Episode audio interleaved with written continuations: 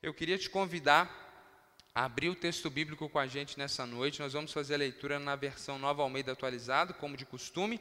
Nós leremos hoje primeira epístola do apóstolo João, capítulo 3. Nós estamos fazendo a exposição dessa carta, mas nós vamos nos adiantar nessa noite, porque o capítulo 3 traz para nós um tema muito propício para o dia de hoje.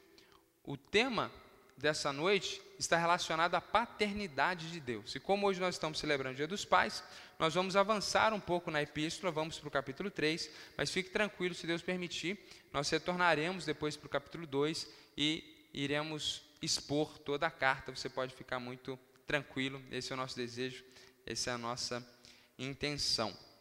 Nós leremos 1 João capítulo 3, do verso 1 até o verso 6. O texto bíblico diz assim: Vejam que grande amor o Pai nos tem concedido, a ponto de sermos chamados filhos de Deus. E de fato, somos filhos de Deus. Por essa razão, o mundo não nos conhece, porque não o conheceu. Amados, agora somos filhos de Deus, mas ainda não se manifestou o que haveremos de ser. Sabemos que quando ele se manifestar, seremos semelhantes a ele porque haveremos de vê-lo como ele é. E todo que tem essa esperança nele purifica a si mesmo, assim como ele é puro. Todo aquele que pratica o pecado também transgride a lei, porque o pecado é a transgressão da lei. E vocês sabem que ele se manifestou para tirar os pecados, e nele não existe pecado. Todo aquele que permanece nele não vive pecando. Todo aquele que vive pecando não o viu, nem o conheceu. Eu gosto de super-heróis. Eu confesso que eu tenho ali uma coleção de algumas blusas de super-heróis e a idade vai chegando, a gente ficando até um pouco constrangido, mas às vezes no dia de folga a gente quer tirar um pouco essa figura séria, pastoral, e a gente sai por aí é meio fantasiado. Bom, uh, e eu gosto de super-heróis principalmente aqueles que são secretos, porque é aquele que todo mundo sabe que ele é super-herói, que veio lá das estrelas e, e, e, anda com o um martelo por aí, com aquela roupa lá do outro planeta, não tem muita graça. Legal são aquelas que, aqueles super-heróis que ninguém sabe a sua identidade, tipo o super-homem, pastor Biratã. Aquele que ele tem ali aquela, aquela capa, né, aquela, aquela roupa, aquele personagem de Clark, é, que é um jornalista nerd, tem aquele óculos e ninguém dá nada para ele, parece ali né, uma pessoa até um pouco fraca e tudo, mas de repente, ah, ali dentro existe um Kalel, filho de Jorel, que veio lá de Krypton. Então, isso é surpreendente. Eu gosto desses personagens que guardam esse, esse, segredo, né? E as pessoas não sabem que ele é um super-herói. É interessante que hoje, é Dia dos Pais, quando eu era criança, quero abrir um, uma história aqui da minha vida para vocês. Meu pai trabalhava muito, até hoje é um trabalhador, eu o admiro muito por isso, e ele chegava muitas vezes tarde, eu já estava dormindo. Então, muitas vezes eu questionando como criança, meu pai fez uma brincadeira comigo que eu acreditei por um bom tempo, até que eu entendesse por gente. Em determinado momento da minha infância, meu pai me falou que ele chegava tarde porque ele era um super-herói. Meu pai falou para mim que ele era ninja e que ele lutava contra bandidos e, e, ladrões na cidade, por isso que às vezes ele chegava tarde. Isso alimentou a minha alma, né? Motivo de inspiração e de, de muita alegria, de muita honra, né? Poxa, meu pai era um ninja e por isso que eu depois entrei para as artes marciais. Depois eu descobri que era só uma brincadeira que ele tinha feito. Recentemente lembrei ele disso e ele falou que não lembrava, né? Mas enfim, marcou a minha infância. Ah, bom, esse texto que nós lemos hoje ele nos fala sobre identidade, a nossa identidade enquanto cristãos. E ela nos revela uma identidade que, como esses super-heróis que guardam a sua verdadeira identidade, em determinado momento essa identidade real se manifesta, assim também o texto nessa noite nos fala sobre uma identidade que nós, enquanto seguidores de Jesus, temos, que muitas vezes não é aparente, mas chegará um momento na história onde isso será manifesto de uma forma gloriosa. Então, sendo bem direto, o texto que nós lemos traz uma definição muito radical a respeito de qual é a sua identidade. A pergunta que nós estamos tentando responder aqui é: quem é você na perspectiva de Deus? Não aquela pergunta, como o pastor Carlos muito bem respondeu no nosso curso de, de teologia sistemática, antropológica, o que é o ser humano na sua essência, mas de uma forma mais existencial, quem é você na perspectiva de Deus? E a Bíblia traz uma definição muito interessante. A Bíblia nos informa nesse texto e muitos outros, de uma forma muito direta, muito precisa e radical, de que nós somos filhos amados do Pai. Essa é a nossa identidade, essa é a nossa natureza. E o apóstolo João enfatiza isso nessa noite de uma forma muito poderosa nesse texto. Uh, o versículo 1 diz: Vejam que grande amor o Pai nos tem concedido, a ponto de sermos chamados filhos de Deus. E de fato, somos filhos de Deus. Ele repete aqui por duas vezes, e depois ele no verso 2 ele diz: "Amados, agora somos filhos de Deus. Agora que nós estamos em Cristo, agora que nós cremos". É muito interessante que na perspectiva cristã, não é todo ser humano que é filho de Deus. É, é, o mesmo apóstolo João, no capítulo 1 do seu evangelho, no verso 12, ele explica: "A todos aqueles que o receberam, a Cristo, eles receberam aqueles que o receberam, aqueles que creram no seu nome, receberam o direito de se tornarem filhos de Deus. Antes de nós crermos em Cristo Jesus, nós somos apenas criaturas de Deus e Deus nos ama. Mas quando somos filhos, Ele nos ama de uma forma diferente, Ele nos ama de uma forma paternal. Nós nos tornamos filhos de Deus. É muito interessante perceber que nesse texto a, a, expressão Filho de Deus aparece por três vezes de forma seguida para enfatizar a nossa identidade. Aí no verso 1, ele fala desse grande amor. Deus tem um amor por nós que é enorme, que é grande, é um amor paternal. Então Deus ama você que crê no nome de Jesus, que faz parte agora da família de Deus, como um pai ama um filho. E Ele ama você não simplesmente com qualquer amor, mas um grande amor. É por isso que no verso 2 ele diz: Amados. E aqui não é simplesmente uma gíria evangélica, como nós fazemos no século 21, ô oh, meu amado, como vai? Não. É uma definição. Ela está justamente construindo essa identidade de alguém que é filho de Deus e é amado com um enorme amor, com um grande amor. E Deus é então colocado nessa figura paterna, não só em relação a Jesus Cristo, que é o seu filho primogênito, foi o primeiro a ser gerado, ou unigênito, unicamente gerado, e nós também recebemos esse amor paternal de Deus como filhos adotivos de Deus. Jesus é o filho único, é o filho único que foi gerado, e nós somos filhos adotivos de Deus, mas igualmente amados com esse grande amor. Então, meus queridos, nós éramos como criminosos espiritualmente falando. Nós estávamos quebrando as leis de Deus de uma forma constante e progressiva. Mas Deus, no seu rico amor, na sua grandeza, na posição de juiz, ele opta por não nos condenar segundo a justiça da lei, mas nos perdoar e nos adotar e trazer para dentro da sua casa esses criminosos transgressores da lei espiritual, para sermos parte da sua família e aprendermos com a sua natureza. E tudo isso ele faz por amor. Brennan Manning é um autor muito controverso porque os seus livros muitas vezes são usados como forma de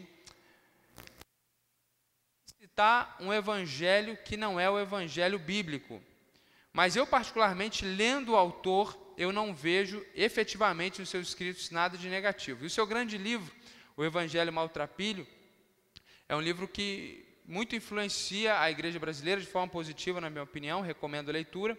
E ele, em uma entrevista, ele diz o seguinte: que quando nós chegarmos no céu, se Deus for fazer uma pergunta, e aqueles que são da igreja batista há um tempo, a gente é treinado num, num, num tipo de forma de proclamação do evangelho que a gente aprende a perguntar isso para os outros, né? Imagina se você chega no céu e Jesus te pergunta por que, que eu devo deixar você entrar no meu céu. É... Brennan Manning diz que se Deus fosse fazer uma pergunta tipo essa, a pergunta seria: Você realmente acreditou que eu amava você? Ele, ele aponta justamente nesse sentido que a grande identidade do cristão é ser um filho amado de Deus.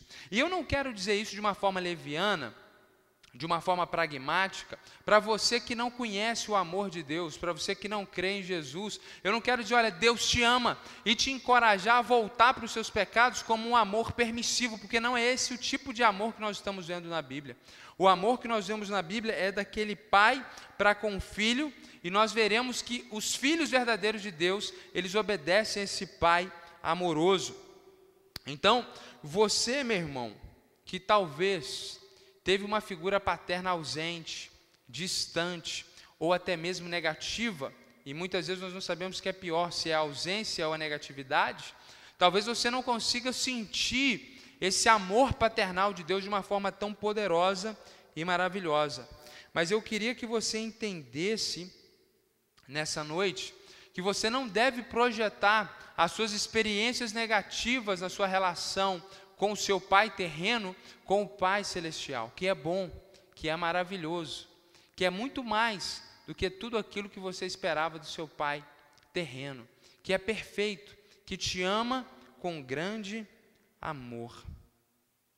Ele é o pai que te ama de tal maneira que entregou o único filho dele, o verdadeiro gerado e não adotado, para morrer no seu lugar para fazer filho adotivo.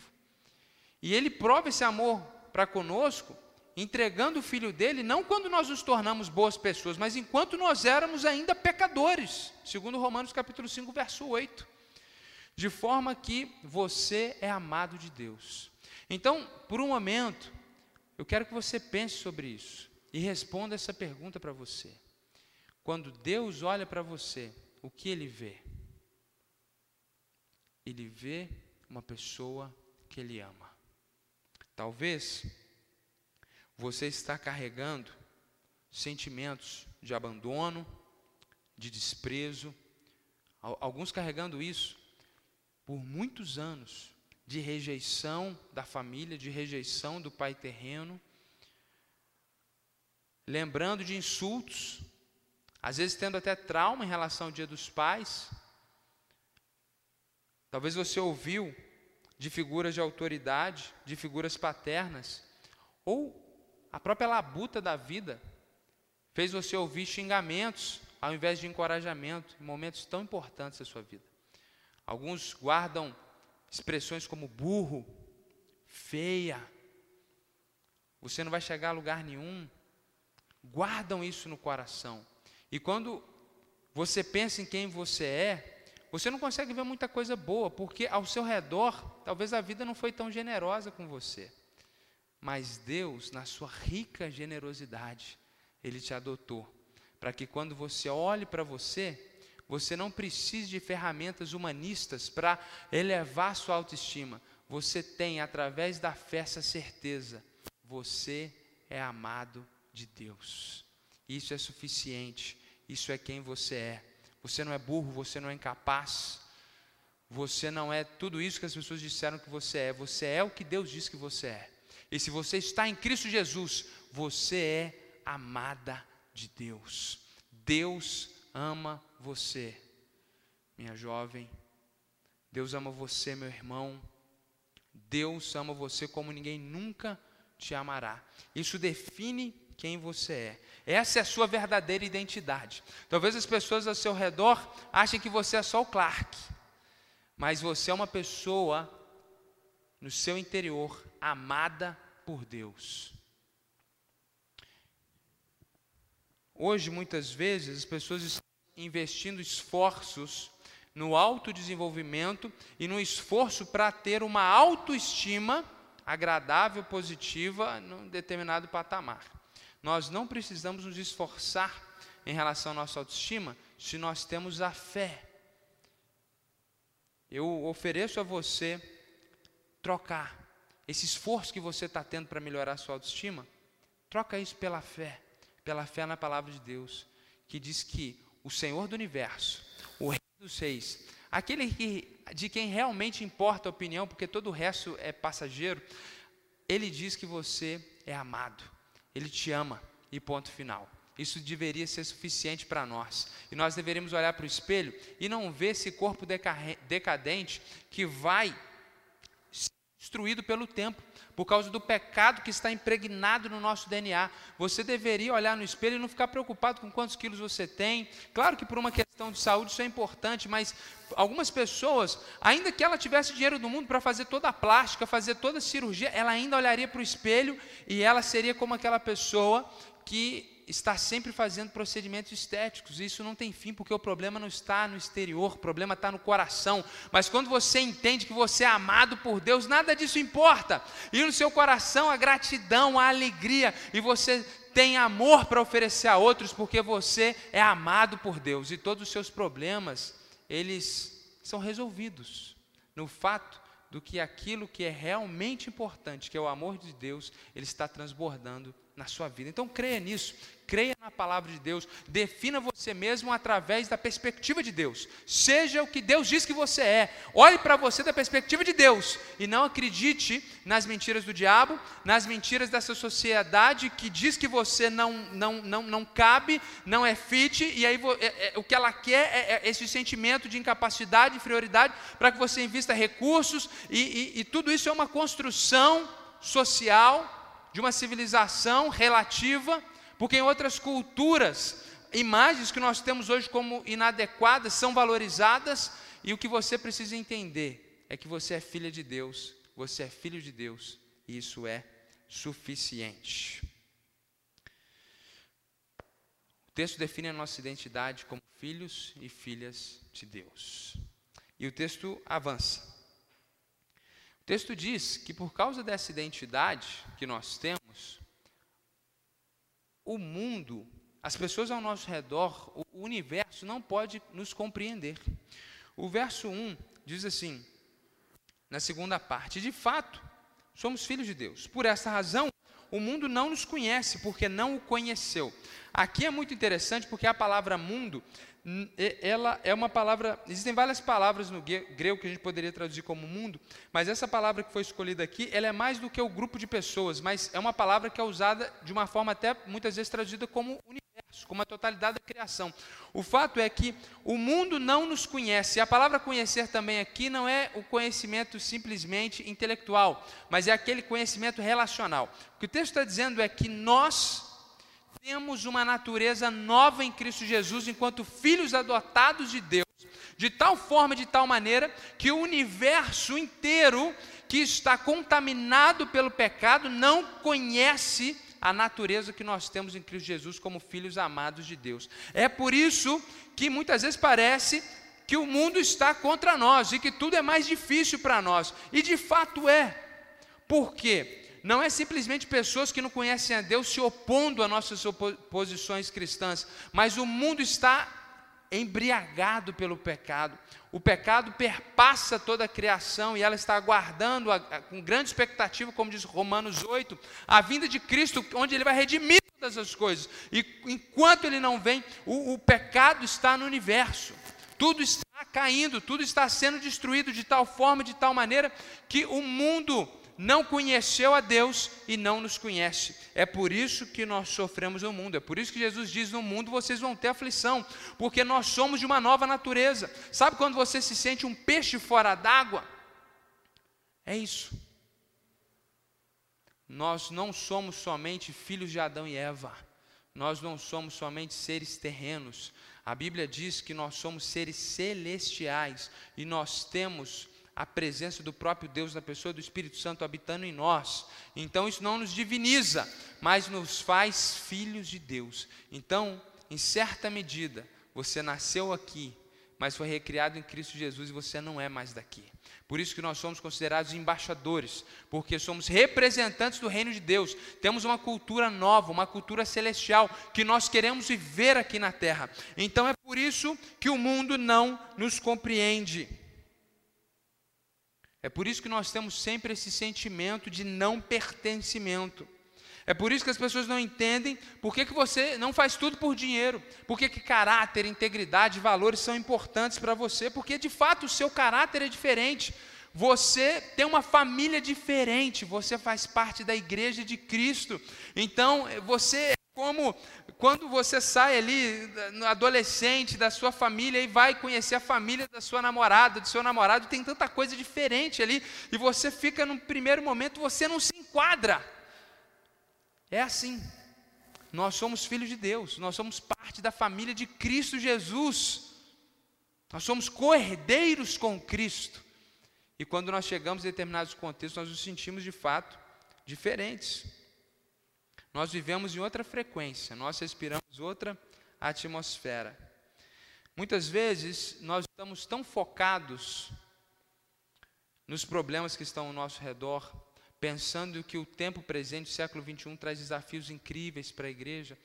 E Richard Baxter, no seu livro Pastor Aprovado, esse puritano, diz uma coisa muito interessante. Ele diz: Olha, é, toda geração acha que os desafios que ela enfrenta é maior do que os desafios da geração passada. Quando eu li isso, meus olhos se abriram, porque eu, eu tinha esse sentimento, os, os, desafios ideológicos e filosóficos e, e o mundo globalizado. E eu fiquei pensando que sempre foi assim. Toda geração olha para trás e diz que no passado as pessoas eram melhores, no passado as pessoas oravam mais. E, e quando a gente olha os livros de Spurgeon, por exemplo, ele, parece que está escrevendo o século 21, porque o sentimento dele é o mesmo que nós temos hoje. O que eu quero dizer para você é que todo cristão, em qualquer tempo, em qualquer momento, ele vai ter esse sentimento de incompatibilidade com o tempo presente, porque ele é de outro lugar. Isso traz, de certa forma, um consolo, e nós podemos entender e encarar os desafios de uma forma mais leve, porque isso é esperado, porque nós não somos terrenos somente, nós não somos mais somente daqui.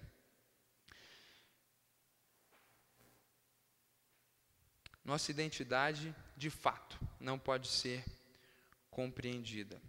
Agora, é muito interessante perceber que o texto bíblico diz que um dia as pessoas vão ver que você não é só um Clark Kent, as pessoas vão ver que você ah, tem algo diferente. A Bíblia diz que essa, essa natureza que nós temos em Cristo, essa nossa nova identidade, ela vai ser manifesta para todas as pessoas. Isso é glorioso, na verdade. O verso 2 diz assim: Amados, agora somos filhos de Deus, mas ainda não se manifestou o que haveremos de ser. Sabemos que quando Ele, provavelmente Jesus, se manifestar, seremos semelhantes a Ele, porque haveremos de vê-lo como Ele é. Que texto glorioso! Texto está falando que um dia Jesus, que está nas regiões celestiais, ele vai se manifestar. A ideia da manifestação é a ideia de algo que está oculto, que vai ser revelado, vai ser mostrado. Da mesma forma, o texto bíblico diz em Atos que ele subiu aos céus e os homens daquele período, aproximadamente 120 pessoas, viram Jesus ascender aos céus.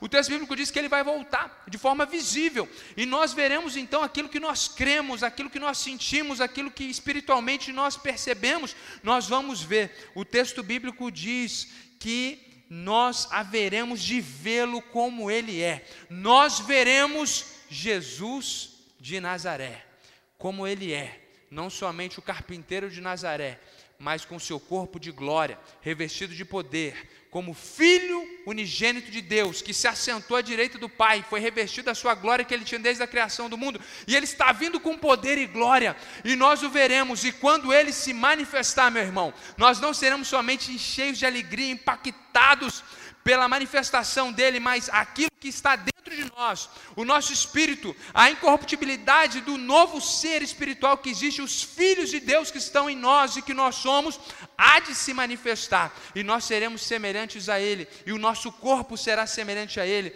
e o pecado que habita em nós e deixa o nosso corpo decadente e o nosso espírito fragilizado, ele vai nos deixar, e nós seremos como Jesus. Então é glorioso e maravilhoso pensar que Deus nos ama de tal forma que nos coloca numa posição de sermos como que muito distintos e diferentes desse mundo. Isso gera dor e sofrimento, mas isso há de ser resolvido. Há esperança para nós, porque assim como Cristo há de se manifestar, nós vamos brilhar juntamente com Cristo. Nós teremos a glória de vê-lo como ele é, e aquilo que nós somos também há de ser revelado, nós seremos semelhantes a Cristo. A sua fé será reconhecida. Naquele dia, a humanidade há de se dobrar e reconhecer, como diz Filipenses capítulo 2, que Ele é o Rei dos Reis e o Senhor dos Senhores. E nós, depois de confessarmos isso juntamente com todos os seres, nós seremos honrados juntamente com Ele.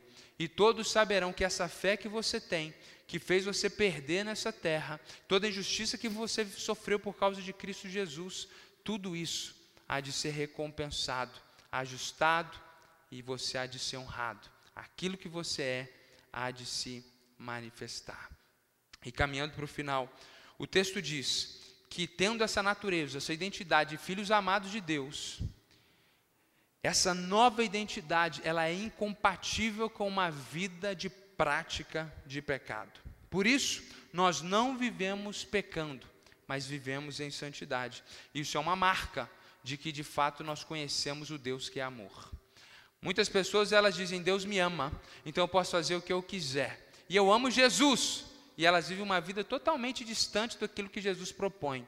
O amor de Deus não está nessas pessoas. Essa é a conclusão do apóstolo João, inspirado pelo próprio Deus. Essa é a conclusão do próprio Deus.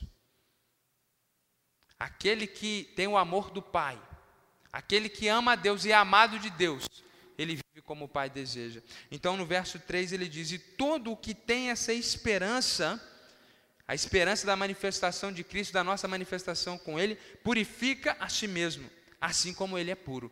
Assim como nosso Pai é puro, assim como nele não há sombra de variação, assim como ele é luz, como o, o, apóstolo João disse aqui no verso 5 do capítulo 1, assim como ele é santo de uma outra natureza, nós também, como filhos, buscamos a pureza e nos purificamos através da confissão de pecados que ele diz em capítulo 1, verso 9, confessando os nossos pecados, e assim a gente vai nos purificando. Nós temos que ter essa prática de confessar os nossos pecados. Se você peca, não pense que você vai vivendo dessa forma e está tudo bem, você precisa ir confessando os seus pecados a Cristo Jesus. Verso 4 diz que todo aquele que pratica o pecado também transgride a lei, porque o pecado é a transgressão da lei. Esse verso é muito importante, muito sério, porque ele nos mostra o que é pecado. A palavra pecado, etimologicamente, significa errar o alvo, e geralmente nós teólogos usamos essa definição. Mas a definição bíblica do que é pecado é muito mais séria do que um erro de alvo. Então, a, a palavra pecado poderia, por exemplo, ser usada em contextos onde, numa disputa de, de tiro ao alvo, um grego errou o alvo. Ele, ele pecou, ele não calculou bem. O pecado é muito mais do que um simples erro de cálculo que leva você a um resultado que não era almejado. Pecado é transgressão da lei de Deus, de forma terrível, de forma que Deus é ofendido, de forma que nós nos tornamos criminosos diante de Deus. Nós quebramos a lei de Deus. Pecado não é simplesmente aquilo que você não consegue lidar na sua vida, ou, ou um, um, um, efeito de traumas do passado. Pecado é algo hediondo aos olhos de um Deus que é justo, santo e puro e tem uma lei perfeita. E o texto continua, verso 5: Vocês sabem que ele se manifestou, então Cristo há de se manifestar, mas dois mil anos atrás ele se manifestou a primeira vez, e na cruz ele morre para tirar os pecados, e nele não existe pecado, porque ele é puro, nós nos purificamos, porque nele não há pecado, ele tira os nossos pecados se cremos em Cristo Jesus. Todo aquele que permanece nele, ou seja, que está no amor do Pai, que é um filho adotivo de Deus, que tem de fato uma relação com Deus, não vive pecando. Todo aquele que vive pecando não viu nem o conheceu. Então, se nós conhecemos a Deus e o mundo então não nos conhece, isso é uma verdade que nos leva a não viver uma vida de pecado. Porque se alguém diz que conhece a Deus, mas vive pecando, o texto bíblico diz: nem o viu, nem o conhece. Isso não significa que nós não pecaremos ocasionalmente. Isso não significa que o pecado ainda não esteja presente em nós. Significa que o pecado não tem mais o controle e nós não somos mais escravos. Significa que nós podemos lutar para sermos santos e termos muitas vitórias diante do pecado porque temos uma nova natureza, somos filhos amados de Deus e queremos agora retribuir o amor do Pai e viver em relacionamento em comunhão com Ele, e em comunhão com Ele nos afastamos do pecado e das trevas. Meus irmãos, não diga Deus me ama e eu amo a Deus, e pense que só por isso, só pelo seu sentimento você o conhece. Uma vida de santidade testifica efetivamente se você conhece ou não conhece a Deus. Aquele que encontra um verdadeiro amor é marcado, nunca mais é o mesmo. A gente sempre brinca com o irmão aqui da igreja, que está sempre aqui na gravação, que depois que ele começou a namorar, ele não é mais o mesmo. Então acontecem uns errinhos aqui que não aconteciam antes. Eu não vou falar nomes, né? Os irmãos usem a imaginação. Desculpa pela piada interna da Ibisu, prosseguindo a pregação. Ah, ele não é mais o mesmo, porque ele encontrou um verdadeiro amor. É assim na nossa vida. Depois que você conhece a sua esposa e você sai daquela fase de paixão adolescente, e aí você conhece o que é amor, quando você se casa com essa mulher maravilhosa, como eu me casei.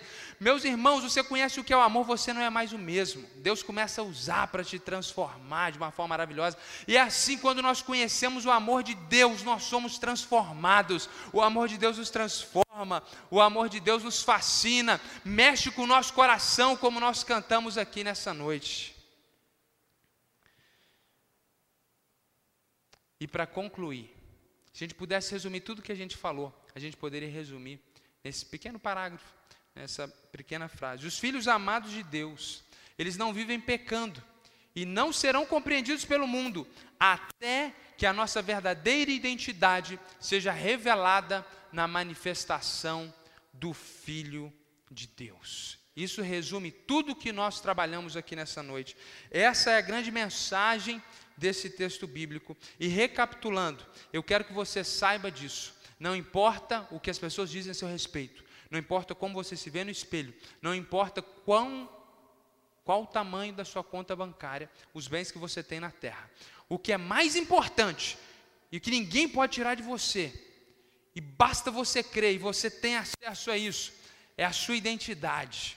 Talvez secreta para as pessoas, mas real em Cristo Jesus, que é fonte de alegria para a sua alma. Você é um filho, uma filha amada de Deus. Isso é tão bonito que geralmente quando o apóstolo Paulo o, apóstolo João, ele usa aqui a palavra filhinhos. Ele usa uma palavra que é um, um termo masculino que pode ser usado de forma geral para homens e mulheres. Mas quando ele fala aqui de filhos de Deus, ele escolhe uma palavra específica, que não é uma palavra masculina que é generalizada, mas é uma palavra genérica que fala tanto de filho homem quanto de filho a mulher. Isso é impossível de ser visto aqui no texto em português, mas isso é muito claro aqui no original, isso é muito bonito, porque e é por isso que eu estou falando de filho e filha porque eu quero enfatizar isso, que como o amor de Deus é grande por você, seja homem, seja mulher, seja qual for a sua história, se você está em Cristo, você é amada, você é amado de Deus, e você deve se definir por isso.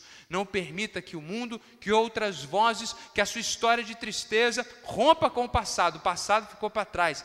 Olhando agora para Cristo, para o alvo, prossiga olhando para Cristo com a nova identidade que você tem. Você é um amado de Deus. E isso vai trazer algumas dificuldades e problemas. O mundo não conhece a Deus. O mundo está em pecado e ele não vai conhecer você. Eles não vão reconhecer que você é muito mais do que eles pensam. Você é um embaixador de Cristo. Você é uma pessoa cheia de honra. Você é um cordeiro de Cristo. Você vai herdar as riquezas gloriosas celestiais. Eles não reconhecem. Você é um príncipe numa nação onde eles não te reconhecem. Você é uma princesa no exílio.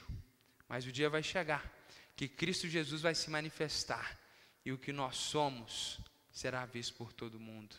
E esse dia será o dia mais glorioso da nossa vida.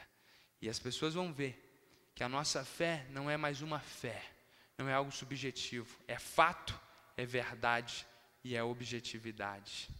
E meus irmãos, o texto termina nos encorajando a viver não de acordo com a proposta do tempo presente, não de acordo com a cultura humana, mas o texto nos convida a viver a cultura celestial, a cultura do reino de Deus, a cultura do nosso Pai celestial.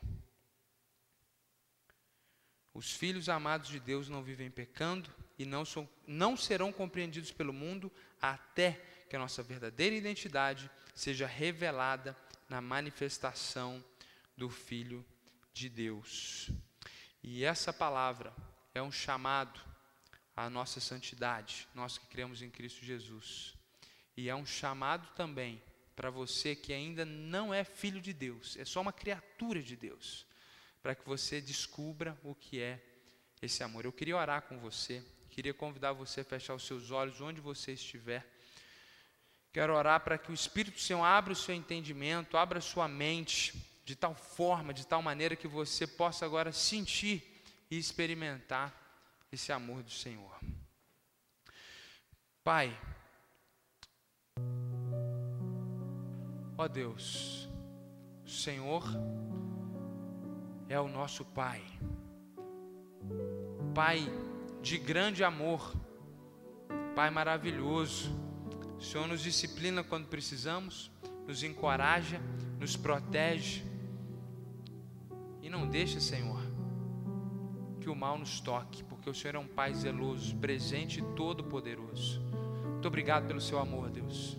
Eu oro pelos teus filhos e filhas que estão orando comigo nessa hora, para que o Espírito Senhor encha suas mentes, os seus corações que eles esqueçam o mundo ao redor, que eles esqueçam os medos, as preocupações, que eles esqueçam as suas tristezas, as suas dores, as suas enfermidades, e que eles agora, Deus, tenham a sua visão espiritual ampliada e eles contemplem a realidade gloriosa da identidade que eles têm em Cristo Jesus, que eles são filhos amados de um Pai poderoso, glorioso, isso é suficiente para nós, Senhor.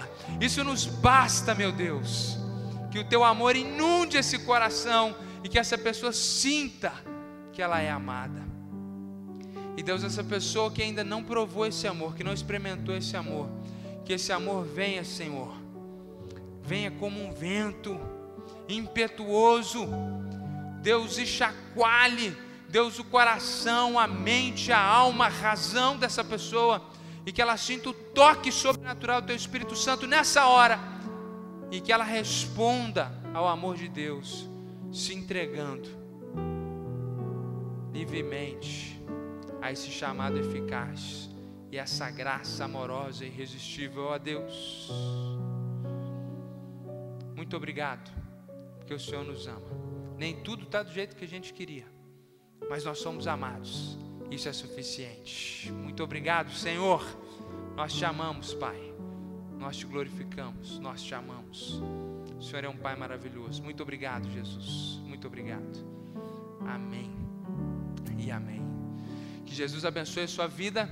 A semana e a vida já é vitoriosa, porque você é filho de Deus. Levanta a sua cabeça, não precisa ficar chorando, não precisa ficar sofrendo por demais, porque tudo é passageiro. E o mais importante, o tesouro que você já tem. Deus te adotou, Deus te chama de filha, de filho. Isso é importante para Deus. Isso é suficiente. Tenha uma semana abençoada. Seguimos aqui orando por você. A Igreja Batista Sul está se preparando para receber vocês presencialmente muito em breve. Vamos seguir orando pela nossa igreja, vamos seguir orando pela nossa cidade, pela nossa nação e pelas nações ainda não alcançadas. Que Jesus te abençoe. Uma boa noite. Abraço para você que é pai como eu. Feliz Dia dos Pais.